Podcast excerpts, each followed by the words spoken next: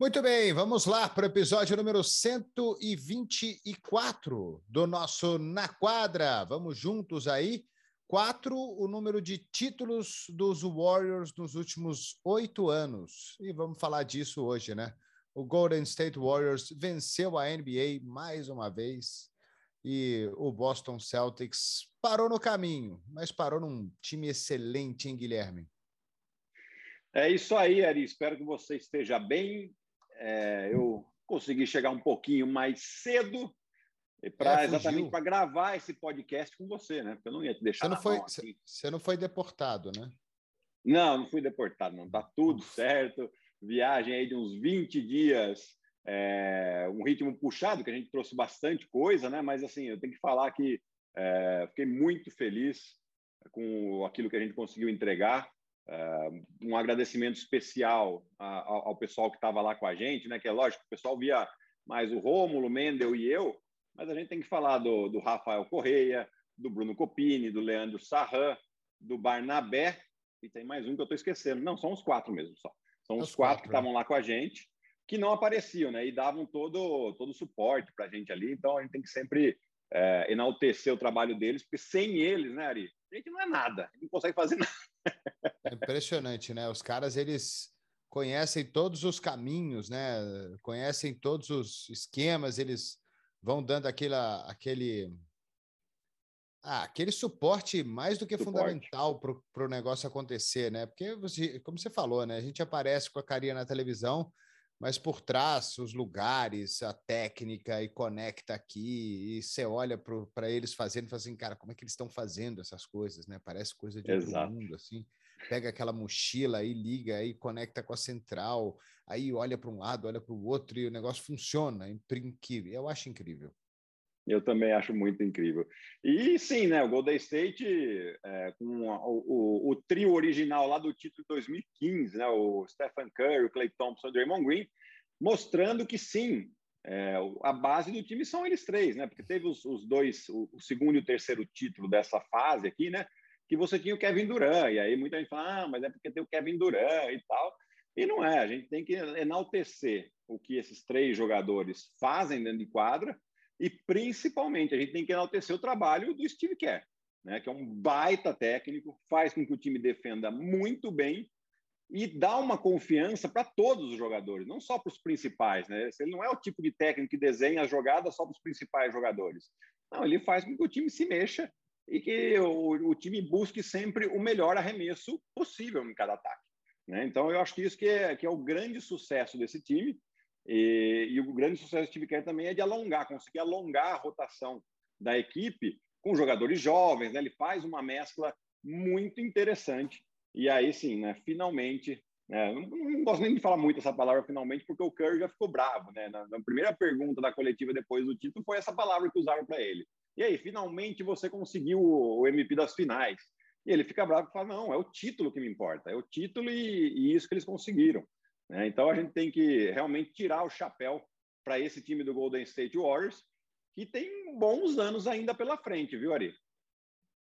Pois é, né? A galera tem contrato e como a gente destacou, né, durante toda a nossa cobertura uh, da NBA Finals, né, é um time que vai é, talvez ainda melhorar, se desenvolver. Depende muito de como esses outros jogadores, né, esses outros talentos que o time tem, eles vão eles vão se comportar na NBA, né? Como que eles vão ser? Que tipo de jogador é, o, o Moses Moody vai ser, o Kuminga vai ser, o Jordan Poole ainda vai ser, que ele já é mais ou menos uma realidade, mas que uhum. tipo de jogador esses caras vão se tornar? Porque o Draymond Green, o Clay Thompson o Stephen Curry, que é a base do Golden State, a gente já conhece, a gente já sabe que, que esses caras vêm fazendo de 2015 para cá.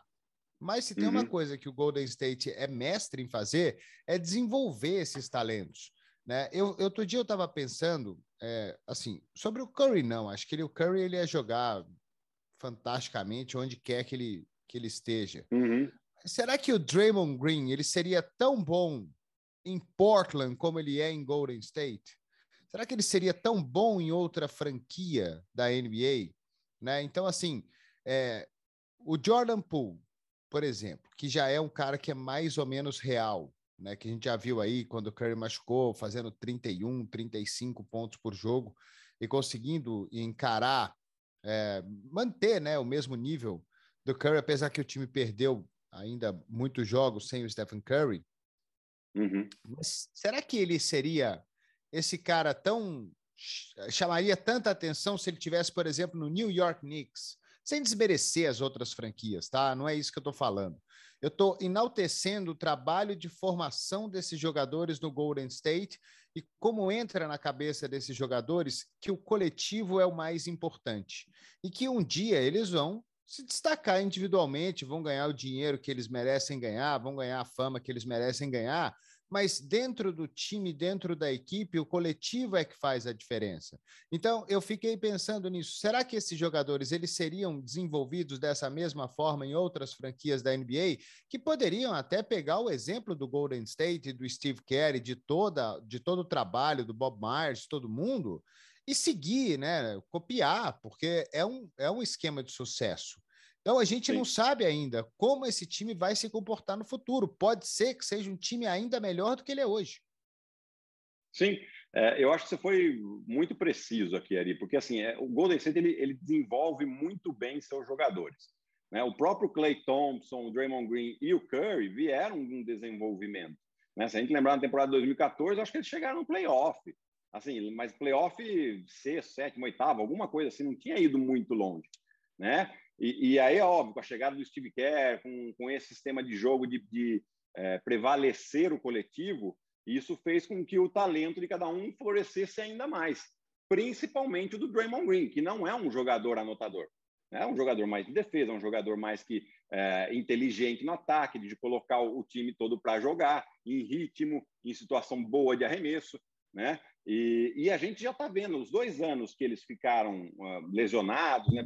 principalmente o Clay Thompson, mas também o Curry ficou praticamente uma temporada fora. A gente via o, o Steve Kerr dando muito espaço, até para o Jordan Poole. Jordan Poole voltava da D-League, né? Uh, mas você tinha uh, o Eric Pascal, que não está mais, que tinha espaço. Você tinha o Damian Lee, que jogava mais. Você tinha o próprio Kevin Looney, que tinha um papel um pouco mais importante. Né? Então, eles aproveitaram, eles não, não se desesperaram.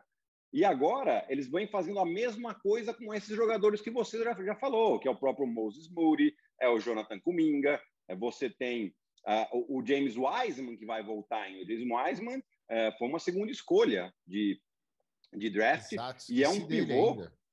E é um pivô que se encaixa muito bem nesse sistema de jogo do Golden State, porque não é um pivô que precisa receber a bola no poste baixo. Ele joga muito de frente para a cesta, arremessando, abrindo a quadra, é atlético, corre muito bem, indo e voltando a quadra, né?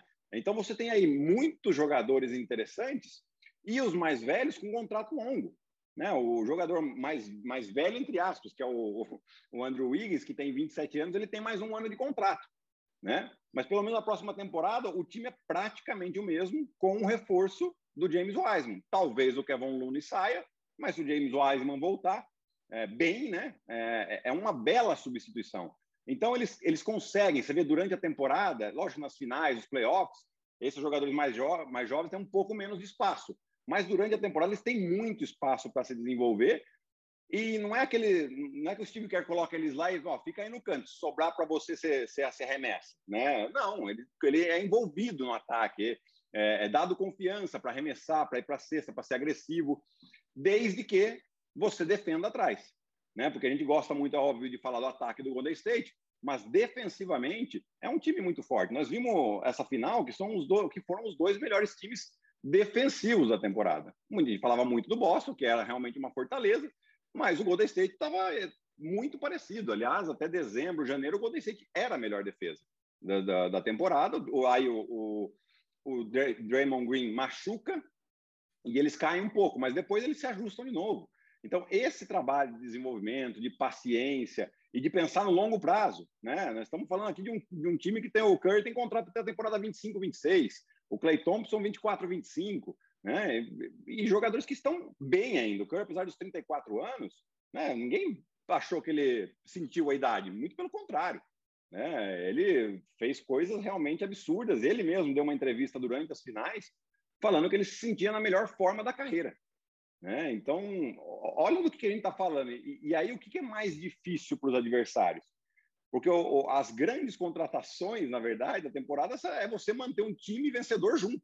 Né? Esse aí é o, o grande, a grande sacada, porque esse é, entrosamento que eles têm é difícil você conquistar. Ainda mais uma temporada de NBA que se treina pouco. Né? O coletivo se treina muito técnica individual, mas o coletivo se treina pouco. Né? Então você está vendo, a gente está vendo aqui de novo uma, um renascimento da dinastia de novo, né? É, já, já é uma dinastia, dá para falar que é uma só. Mas, assim, você tem um hiato de dois anos em que eles é, têm problemas de lesões, e quando eles se recuperam, uh, a gente né, começa a ver de novo. Sem falar nisso, né, Ari? O Clay Thompson na temporada que vem deve vir num nível mais alto. Por quê? Porque a gente tem que lembrar que ele voltou nessa temporada depois de dois anos e meio parado. Não é tão é, simples outro... assim você voltar no nível que estava. E outra coisa, né? Esses jogadores do Golden State, eles são focados em vencer é, uhum. pelo time e por eles mesmos. Então, é, é, o trabalho, se a gente, a gente lembra, né? Por exemplo, do Ben Simmons que ia falar que ia treinar durante a intertemporada e nunca fez isso. É muito possível que o Clay Thompson se dedique ao treinamento individual durante a intertemporada. É muito, é muito provável, é muito possível. Né? Acho que ele vai descansar um mês, dois meses, que seja, a temporada hum, só começa nem em outubro. Isso, Ari. Nem isso, Ari. E depois o cara vai estar na quadra batendo bola e arremessando. Stephen Curry, mesma coisa. Não interessa se o cara ganha um, um trilhão de dólares. O cara quer ganhar, sabe? Ele tá lá para ganhar. Uma vez o Roger Federer, esse, essa história é legal. Uma vez o Roger Federer foi perguntado, porque é, muito se falou que bater na bolinha de tênis todo mundo conseguia né? Uhum. E aí ele foi perguntado qual era a diferença de um cara que ganhava tanto quanto ele para alguém que não ganhava. E ele falou assim, ele falou, cara, é muito ok você, o tênis ele é uma profissão como outra qualquer. Então é muito ok você ter um jogador de tênis que está no circuito para ganhar o dinheiro dele e sustentar a família. Você não pode julgar um cara desse. É, uhum. é lógico, assim, ele não questionou em nenhum momento a técnica de ninguém. Só que para você ser campeão, aí você tem que ter muitas coisas a mais. Você tem que ter uma dedicação maior, você tem que acordar cedo todo dia, você tem que comer diferente dele, você não pode beber, você não pode fumar, você não pode.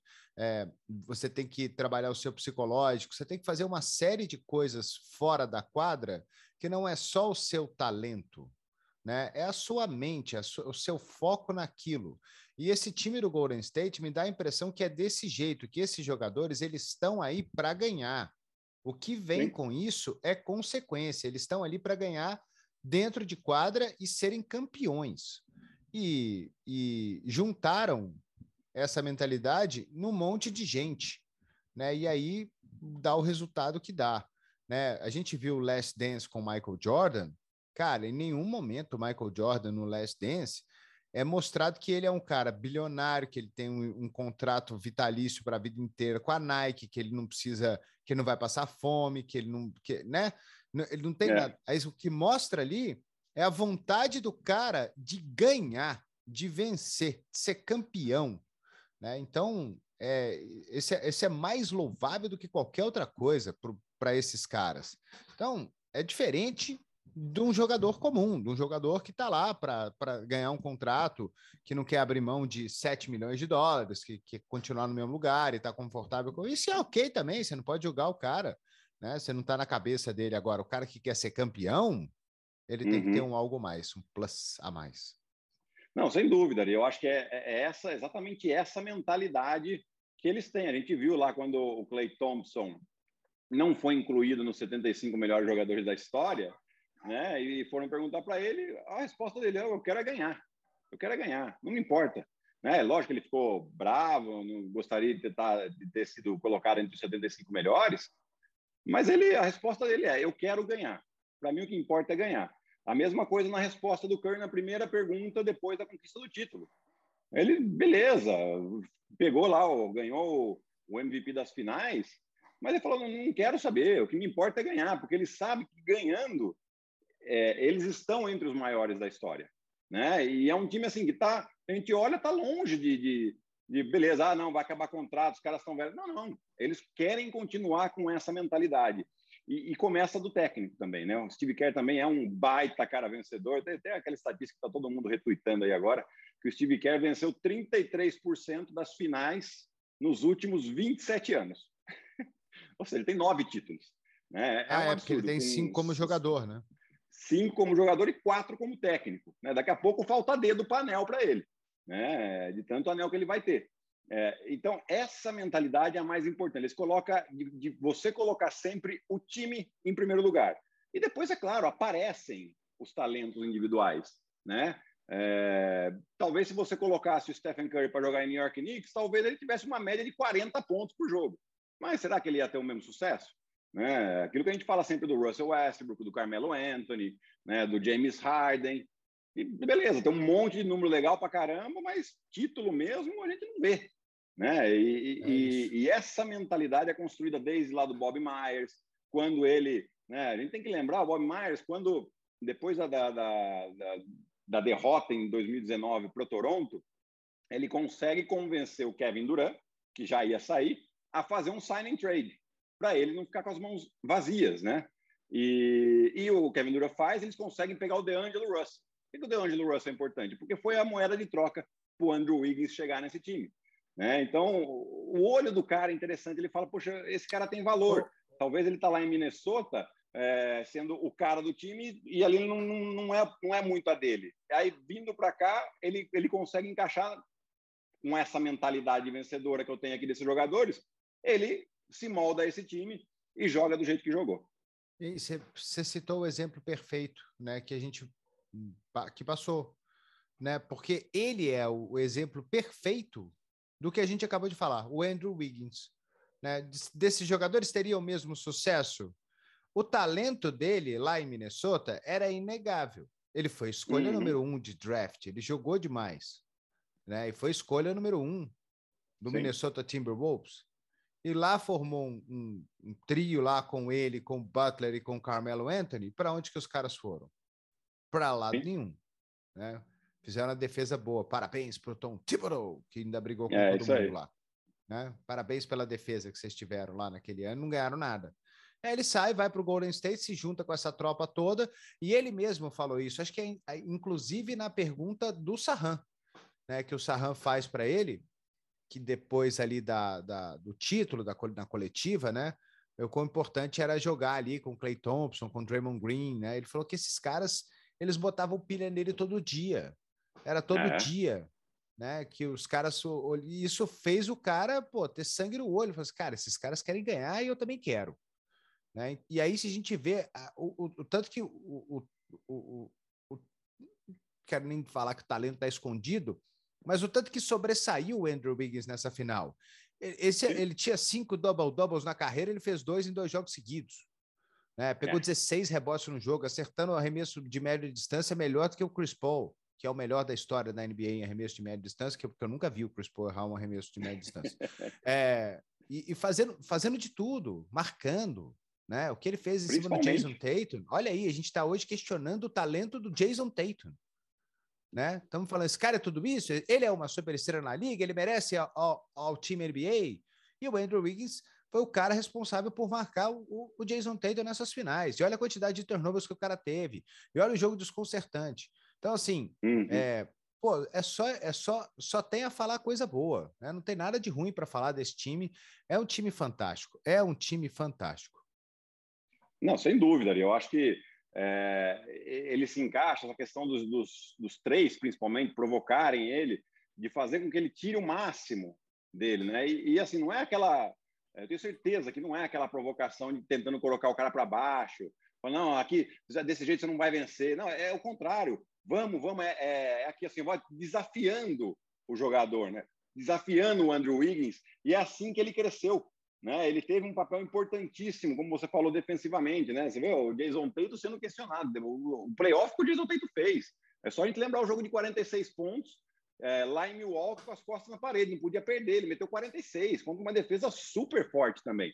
Né? Então, é, a gente tem que sim olhar para isso mas tem que tirar o chapéu para toda a organização. Né? Eu acho que o Bob Myers tem assim uma responsabilidade gigante, né? questão de escolhas de draft. Né? O, o Jordan Poole, no primeiro ano dele, falaram que talvez tivesse sido a pior escolha de draft da é. história do Golden State.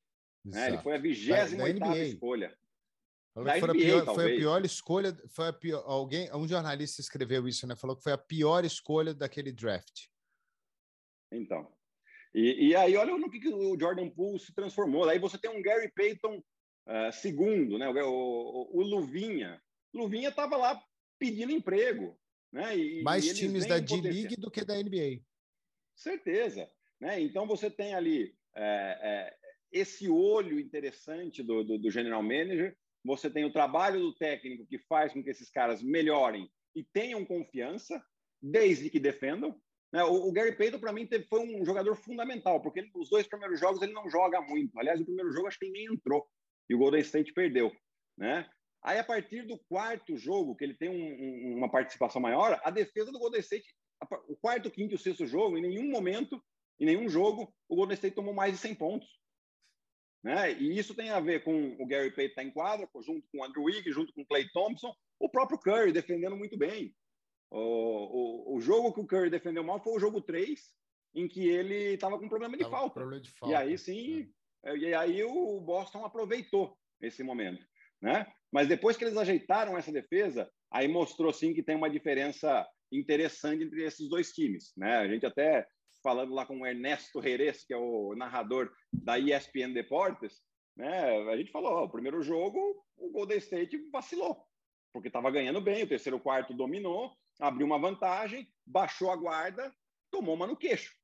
E aí perdeu o primeiro jogo. Mas senão essa série teria acabado antes, né? Teria acabado um 4 a 1 provavelmente, né? É, então, é, é, é, realmente um trabalho de equipe e a gente falou muito desse Golden State lá no início da temporada, né, Ari? Falou, ah, vai juntar os três de novo, vai. É, são os caras que, exatamente, nós falamos exatamente isso aqui. São os caras que são vencedores, que querem mostrar que podem de novo vencer e ainda estavam, né, estão ainda no, no, no, prime deles, né, na melhor forma ainda. O Clay Thompson talvez não porque voltando de lesão, mas o Curry estava, o Draymond Green estava, né? Então você vê um time muito interessante da gente ver e, e também, assim, né, uma humildade do próprio time. É lógico, o Draymond Green fala demais? Fala, mas é dele. Mas você pega o Curry, né, você nunca vê uma declaração do Curry assim, nossa, nós somos os melhores, eu sou o cara. Você não vê. O, o Steve Kerr, na entrevista coletiva pós-jogo, a primeira coisa que ele falou, primeira coisa que ele falou, é, antes de mais nada, eu quero deixar um abraço para o Doca, tem os pessoal lá do Boston que, é, que eu conheço bem, que eu trabalhei junto, e eu sei o quão, o quão duro é chegar tão longe e não, e não triunfar. Né? Então, você vê, a atitude deles vem desde lá de cima até o último jogador com a mesma atitude. Você falou do Draymond Green, né? E desse jeito falastrão, tem o podcast dele lá. Agora, já parou para imaginar como esse cara deve ser importante dentro do vestiário? Porque com o time, com Demais. os jogadores, com os amigos dele, ele não deve ser o falastrão, ele deve ser o motivador, ele deve ser o cara que Total. empurra todo mundo para cima. Né? E assim, falou: deixa o trabalho sujo comigo, vocês não precisam falar nada para a imprensa, na hora que precisar tomar porrada, pode deixar que eu tomo, deixa comigo, eu sou o cara e faz o deixa todo o problema para mim, faz o trabalho de vocês aí. Pô, o, conforto que esse cara não dá para o resto do time, né?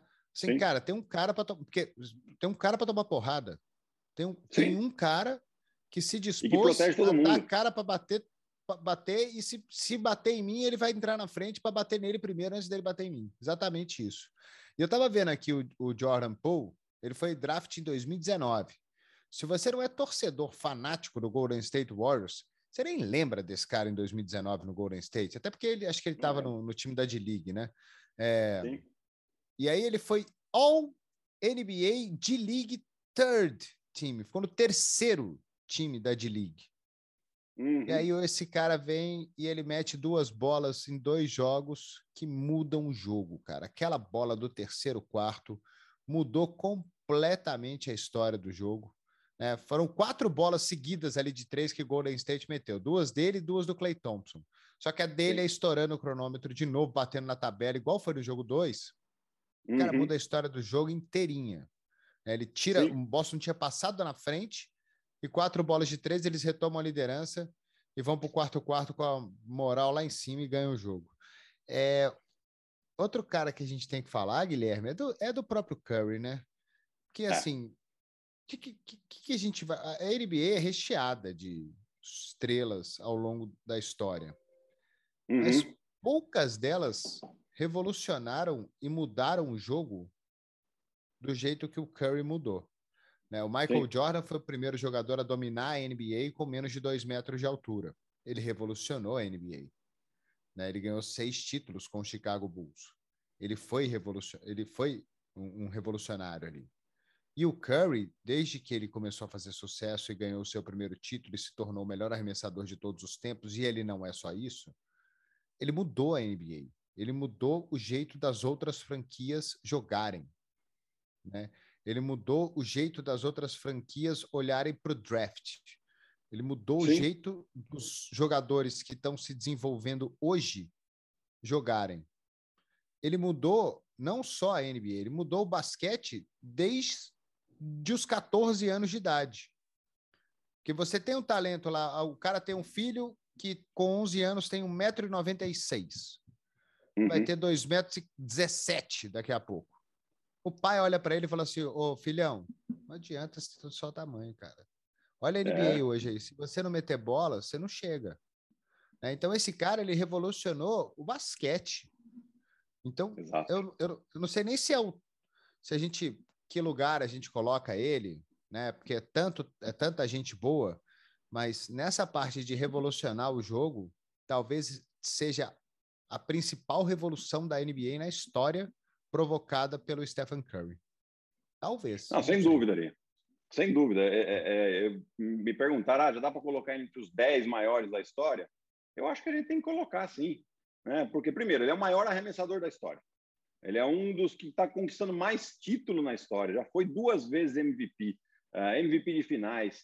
Uh, e principalmente por esse fator que você falou, ele mudou o jogo de basquete. Né? Você vê que o, o, os times adversários têm dificuldade em defender o Golden State porque eles têm que subir muito, a defesa fica aberta, completamente aberta. Você não vai, você não vai dar uma ajuda num pick and roll a dois metros da linha de três ponto Curry, você vai tomar, né? Então você tem que fazer com que a defesa escancare. E aí sim o, o, ele faz com que os outros jogadores também sejam melhores, porque vão ter mais arremessos livres, mais arremesso em ritmo. Né? E, e, e, ele sabe dessa responsabilidade que ele tem. Ele sabe, ele tem uma leitura de jogo, principalmente quando vem dobrar nele, que poucos jogadores na NBA têm. Ele solta a bola muito rápido. Ele faz com que o, o ataque do Golden State se transforme em um 4 contra 3. Porque tem dois com ele, ele solta a bola, virou 4 contra 3. E aí, principalmente se a bola vai na mão do Draymond Green, ele vai achar o cara mais livre. Né? Então, a habilidade que ele tem com a bola na mão, a leitura de jogo, a paciência, se você, né, você pega, por exemplo, um James Harden, até mesmo um Kevin Durant, eles vão ficar jogando um contra um e, e vão arremessar por cima do adversário. O cara dificilmente faz isso. Né? Ele está ele tá sempre dentro do sistema. Ele é um dos caras que mais corre dentro de quadra, no ataque e na defesa. Né? Então você vê que ele não para de correr em nenhum momento e isso dificulta muito para os adversários. É claro, quem ganha muito e, e você olha para ele, um cara de 1,90m, meio franzino assim, o pessoal tem um certo preconceito em colocar ele entre os melhores, né? Mas fazer o que ele está fazendo, o que ele fez nesses últimos anos, a gente tem que sim considerar colocar ele entre os 10 maiores da história, talvez até mais. Vamos esperar o que ele vai fazer ainda. Ele tem pelo menos mais uns três ótimos anos é, pela frente, né? Tá com 34 agora, com 37 a gente tá vendo o LeBron, tudo bem que o LeBron é um extraterrestre, mas você não vê ele assim sentindo a idade com 34, né? Você vê ele muito bem. É, então a gente tem que considerar assim, o percentual de arremesso dele é um absurdo, né? Por mais que os arremessos pareçam meio loucos, ele consegue ter, ser preciso. E você vê que nos treinamentos, né? Eu cheguei a ler que um, um artigo que ele estava treinando ou, ou, quando faz série de arremesso, você geralmente faz série de arremesso certa, né? É, ele já não faz mais a série de arremesso certa, ele faz a série, ele só conta as que não bate no aro, a que vai direto, né? Passa direto no aro, ou seja, o, o tamanho da precisão que ele tem para trabalhar o arremesso dele. Né? Então, isso eu acho que a gente tem que considerar assim. Uh, só para não deixar passar batido do Draymond Green, que você comentou aqui, ele, uh, o Draymond Green, a gente falou com o Leandrinho antes do jogo 2, né? E ele mesmo falou: oh, a gente teve uma reunião, o Draymond Green falou, falou muito. Então, ele é esse tipo de jogador. Ele vai falar, ele vai proteger. E um outro lance muito marcante do Draymond Green foi no jogo 5, uma bola que ele pula para salvar, que era muito difícil salvar, era quase impossível. Né? Mas ele sabia que aquilo ali era uma mensagem importante para os companheiros dele. Cai na, na, no colo da torcedora tal, mas era uma mensagem importante, falando, gente, aqui para a gente ganhar, a gente tem que jogar assim. Isso para os companheiros dele. E para o adversário está falando, ó, para ganhar aqui vocês vão ter que suar sangue. Porque aqui, é, é, na intensidade, na energia, vocês não ganham. Vocês vão ter que ganhar muito, vocês têm que jogar muito mais bola que nós para ganhar da gente aqui em casa. É isso, né? Então, dá parabéns para o Golden State, um título mais do que merecido. Né? Foi uma pós-temporada fantástica, ganharam de novo aí do, do Jokic, não deram chance para Denver, estava desfalcado, é, fato, mas venceram, venceram por 4 a 1 depois venceram Memphis, que era a grande sensação da temporada, né? Aliás, Memphis, uhum. a gente, vamos ver o que a gente espera de Jamoran e companhia em 2022, 2021, 2022, 2023 agora, né, na próxima temporada. A NBA vai estar tá cada vez mais competitiva, né? É muito difícil vencer duas vezes. Até por isso, né? Cada ano que passa, né? A NBA é tão competitiva e acho que isso enaltece ainda mais o título do Golden State, que é bem difícil ganhar nessa liga. Né, times que vão se reforçar via draft, via, via período de trocas, free agents e tudo mais. Ver o que, que o Lakers do LeBron vai fazer nessa, nessa intertemporada. Aliás, a gente estava falando desse negócio de intertemporada, né? Outro dia teve uhum. uma entrevista do Anthony Davis perguntando se é, como é que ele estava e tal, não sei o que. Ele falou, cara, acho que eu não dou arremesso desde o dia 21 de abril. É um absurdo isso. Né? Então, assim, o cara, o cara tá comprometido, né? Então, assim, vamos ver como é que vai ser. Porque já pensou se esse cara termina a, a carreira dele com seis títulos, igual o Michael Jordan? Pois é. E não vamos falar? Com mais finais do que o Michael Jordan, porque ele ganhou duas, né? Ele perdeu duas. Perdeu duas.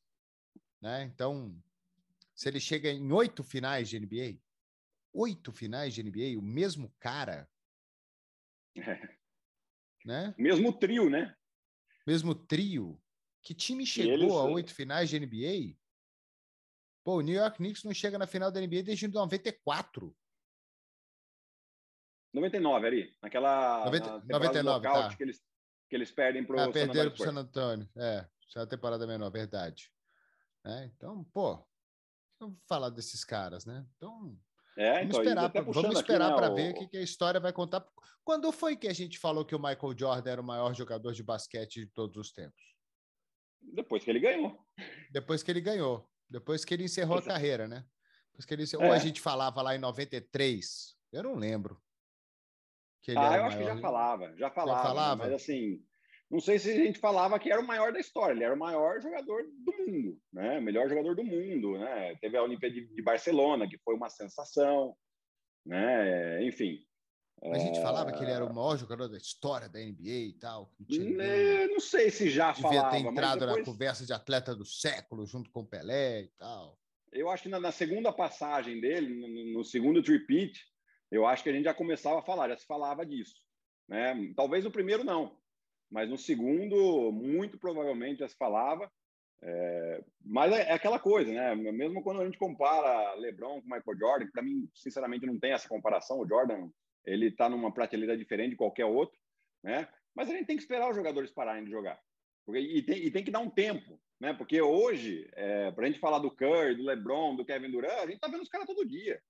Né? A gente não lembra muito mais dos outros, assim, apesar de né, ter marcado muito. Quando você para de ver, aí fica mais fácil, um pouco mais frio, né? Você não está mais no calor do momento de ver o cara jogar todo dia. Fica mais fácil da gente fazer esse tipo de comparação. Eu não acho nem muito justo, mas é, é um pouco mais tranquilo. Né? Mas o, e o Curry ele pode, pode terminar com seis, com sete títulos, não sei. A gente não sabe quão, quão longe vão esses caras. Né? E a gente está assim, vendo aqui fazer... o Curry, Thompson e Green é, é, o, é o trio que tem mais títulos junto com Duncan, Duncan Ginobili e Parker. Só que eles têm mais vitórias em finais também, né? Então... Tive uma ideia. É... Hum. Tive uma ideia. A ideia, a ideia é boa. Esse negócio de top 10 da NBA é difícil demais de fazer. Porque não pode tirar o Bill Russell, que ganhou 11 é. títulos lá. Não pode tirar o Will Chamberlain. não pode tirar o Michael Jordan, não pode tirar o Magic Johnson, não pode tirar o Larry Carinha Abdul-Jabbar, você vai tirar? Carinha Abdul-Jabbar, não pode, não pode tirar. Então vamos fazer o seguinte, vamos colocar os caras empatados. Ó, empatado Isso. em terceiro no top 10, Larry Bird e Magic Johnson. Né? em quarto, Kobe Bryant e Tim Duncan, estão empatados ali. Então, o nosso top 10, ele tem uns 33 jogadores. Mais né? ou Porque, menos. É, a gente empata. O, o, sétimo, o sétimo tem quatro empatados.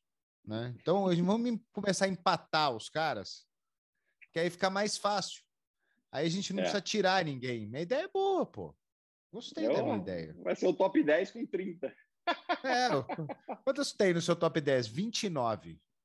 Né? É, não, como, é como, é que você vai tirar os caras, né? Tanta gente boa, como é que você vai tirar o Tim Duncan dessa lista? Não tem jeito. Kobe Bryant, Shaquille O'Neal. Você vai tirar o Shaquille O'Neal dessa lista? O cara dominou a NBA. Em um período de tempo, o Shaquille O'Neal dominou a NBA. Todo mundo tinha medo do Shaquille O'Neal. Né? Não era o Kobe Bryant o cara do time, era o Shaquille O'Neal, o time era dele. Sim, Depois sim. o Kobe ganhou o título que sozinho. Foi outro, que foi outro jogador que mudou a NBA, né? Porque os times também armavam os times, contratavam jogadores para ver quem que ele, primeiro de tudo, quem que eles iam contratar para marcar o cheque. Né? Então a gente viu o Eric Dampir ter contrato multimilionário, a gente viu os caras que né, é, nem tinha tanta qualidade assim, mas eram fortes, grandes, tudo para parar o cheque. Né? Então inflacionou o mercado dos pivôs. E agora, quem que todo mundo monta o time para parar o Golden State, mesma coisa, né? O que é muito difícil. Pois é, é só para a gente terminar e não estourar demais, a gente já estourou, né? Já, mas tá bom. Já. Mas só para falar um pouquinho desse futuro de Boston, né? Que parece um futuro brilhante pela frente, né? Com desenvolvimento. Agora, o Boston Celtics, eu acho que a principal aquisição do Boston Celtics é um elenco de apoio. É, gente para entrar nessa rotação. Ficou muito claro que é impossível ganhar do Golden State Warriors com sete jogadores. Precisa de pelo menos nove. Então, eles vão precisar Sim. de mais dois jogadores aí uh, para a próxima temporada para ser, serem campeões. Essa rotação precisa mudar. Talento de Jason Tatum, Jalen Brown, Marcus Smart é inegável, né? Talvez, talvez mais um jogador, mais um cara né, que possa, não sei, talvez nem precise, mas porque o Robert Williams também vai se desenvolver bastante. Vamos ver quanto tempo o Al vai jogar. Né? Então, uhum. Se o talento desse time é inegável, mas precisa de mais gente, porque com sete só não dá. Não dá. É, eu acho que também é um, um, um, armador também, né, Ari? Porque o Marcos Smart, beleza, ele foi colocado como armador, mas ele não é aquele cara que a hora que tá o negócio pegando fogo, ele coloca a bola embaixo do braço e coloca você vai aqui, você vai ali, enfim. Né? O time do Boston não, é, não joga que nem o Golden State, que todo mundo vai levando a bola e vai se mexendo. Não, eles são um, time mais armadinho, joga muito bem. O trabalho do Emil Doca foi sensacional também. Né? Mas você precisa ter um cara que deu uma calmada, principalmente contra a defesa, quando a defesa adversária é, suba a pressão, que, foi, que era o que acontecia com, com o Golden State. Ele subiu a pressão, forçava erro, forçava erro, forçava erro, machucava o Boston. Né? Eu acho que mais um ou dois jogadores de perímetro, porque dentro do garrafão, vou falar bem a verdade, eles têm o, o Robert Williams, se mantiver saudável, tem muito para evoluir. Você tem o Al Hofford, você tem o Grant Williams e você tem o Daniel Tais, que não teve muito ali, principalmente participação nas finais, né? Mas também que é um jogador que você pode trocar, enfim. Né? Você já tem quatro caras grandes que podem te rodar. Agora, fora, você, você fica curto. Né? E você trazendo um ou dois armadores, você pode jogar com quatro abertos. Né? Você coloca o Jason Tatum de Brown para jogar uh, um falso quatro, né? E joga com quatro abertos e só um cara grande. O, Boston era um dos poucos times que jogavam com dois caras grandes e jogava bem. Né? Então, seria interessante para o Emil Doca ter essas opções também, né? para evitar também esse tanto de bolas perdidas. Mas é assim um time é, que fez brilhar os olhos essa temporada. Né? Eu não acho o fato do Boston ter perdido a final um fracasso, muito pelo contrário. Né? Eles valorizaram muito a conquista do Golden State. Né? E, e, um time que as suas duas principais estrelas têm 25 e 24 anos. Né? Então, nós estamos falando de um time que, que vai desenvolver, é claro, mas o Jason Tatum precisa ser um cara mais decisivo. Verdade, tudo bem, mas LeBron vai desenvolver. precisava. LeBron também precisava, Michael Jordan também precisou, todo mundo precisou, todo mundo passa por esse é, purgatório, entre aspas, aqui, né? É, e ele vai desenvolver um jogador jovem, um jogador que trabalha, que, que tem, tem ponto na mão e que, sem dúvida alguma, pode sim levar o Boston a ser campeão. Bom, Gui, é isso, né? A gente ainda volta na semana que vem, antes das nossas férias também? Isso. Então, fechou. É isso. Voltamos na semana que vem com o episódio 125. Vamos falar um pouquinho dos draft, de como os times se mexeram aí nessa janela de draft, que a ESPN, inclusive, transmite na quinta-feira, a partir das 8 da noite. Certo? É isso. Certo. É isso aí, Ari. Então, até semana que vem para a gente falar do draft, e daí depois a gente dá uma pausinha de algumas semanas para a gente voltar a falar também do mercado da NBA. Tá bom? É. Valeu, Gui. Um abraço. Um abraço, Ari. Até mais. Tchau, tchau.